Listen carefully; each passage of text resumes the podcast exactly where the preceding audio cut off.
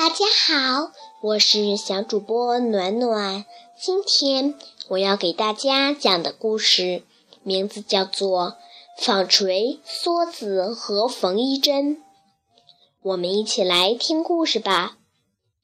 从前有个女孩，母亲临死前给她留下一间小屋，还有一副纺锤。梭子和缝衣针，女孩很勤劳，她纺线织布做衣服，一个人过日子。因为她是个善良的姑娘，人们都愿意买她的东西。当时王子正在找未婚妻，他说：“我要找一个既是最穷又是最富的姑娘。”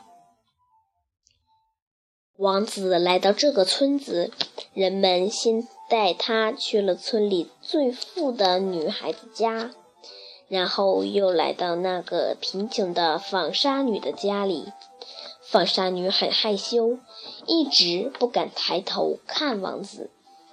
王子骑马走了，女孩跑到窗口，看着王子头上的白羽毛慢慢消失在田野里，她不禁叹息道。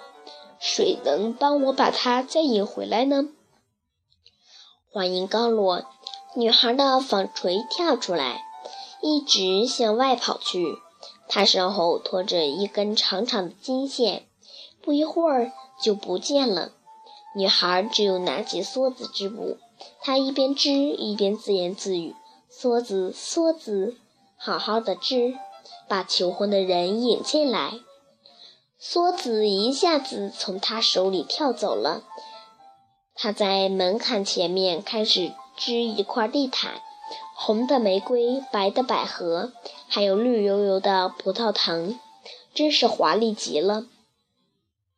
女孩坐下缝衣服，她看着屋里，说：“缝针，缝针，谁能帮我把房子收拾干净？”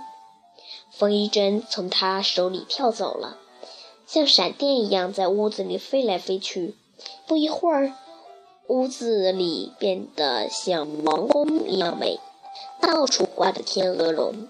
这时，女孩看见窗子外出现了王子头上的白羽毛。王子踏着地毯进屋来，宣布女孩是他的妻子，因为女孩既是最穷的，又是最富有的。王宫里举办婚礼，女孩成王后。好了，亲爱的小朋友们，今天的故事讲完了，我们明天再见。